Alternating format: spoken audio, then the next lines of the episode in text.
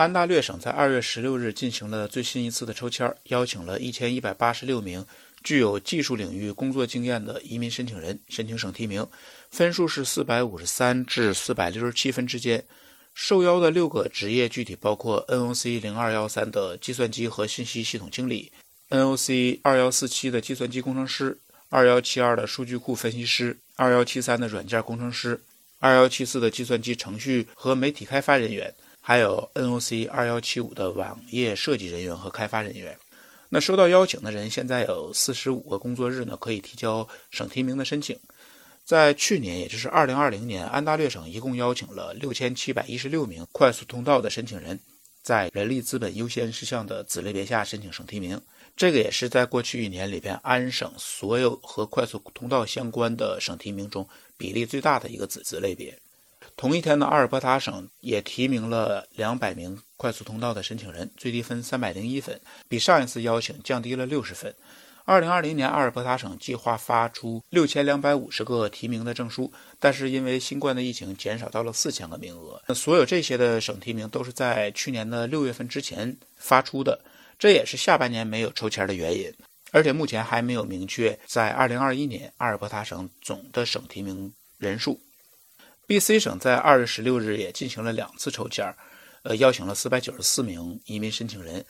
其中紧缺职业和快速通道两个项目发出了四百五十九份邀请，最低分在八十五分到一百零四分之间。同时，还向一些担任零售和批发贸易经理以及饭店和餐饮服务经理的候选人发出了定向的三十五张邀请函。该省表示，进行此次抽签是因为在 B.C 省提名，嗯，技术移民的注册系统之内，这两个职业都有大量的注册人。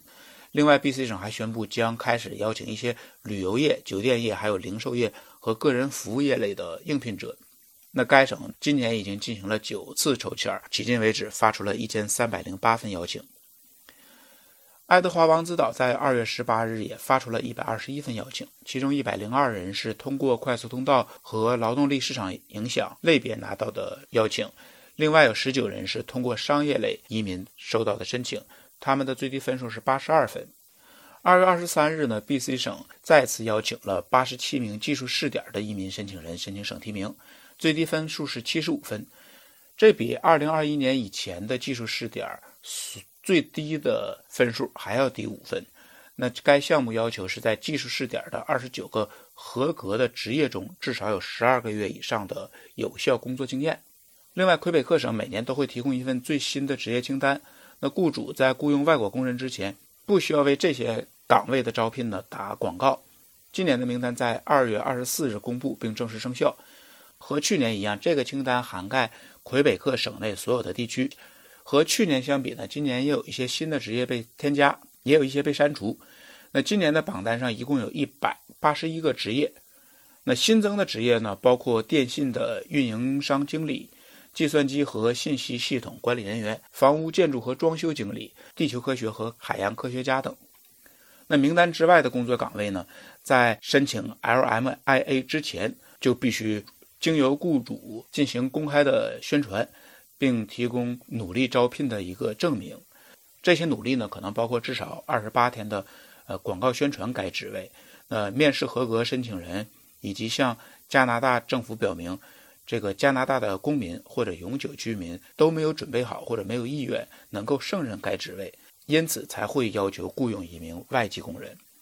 那魁省的雇主如果为了某些职位雇佣临时的外籍工人，都必须申请 LMIA。但是这个名单呢，只是不需要提供这些招聘广告的工作证明，使这个招聘程序更加简便。那在二月二十五日呢，萨斯克彻温省邀请了二百九十九名移民申请人，最低分是七十分。呃，这些人呢，需要在网上列出的七十种职业中有一年以上的工作经验。